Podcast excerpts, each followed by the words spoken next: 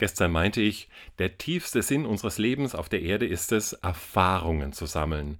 Denn in der Ewigkeit geht das nicht. Ewigkeit ist nämlich nicht das, was nach der Zeit kommt. In der Ewigkeit ist die Zeit aufgehoben, da gibt es keine Zeit. Also ist alles quasi wie gleichzeitig da. Vergangenheit, Gegenwart, Zukunft, hell und dunkel, gut und böse und so weiter. Und damit nicht zu unterscheiden. Wir erfahren das Unterschiedliche nur in der Zeit. Wann ist etwas wohlig, wann ist etwas schlecht, wann freuen wir uns, wann schmerzt etwas.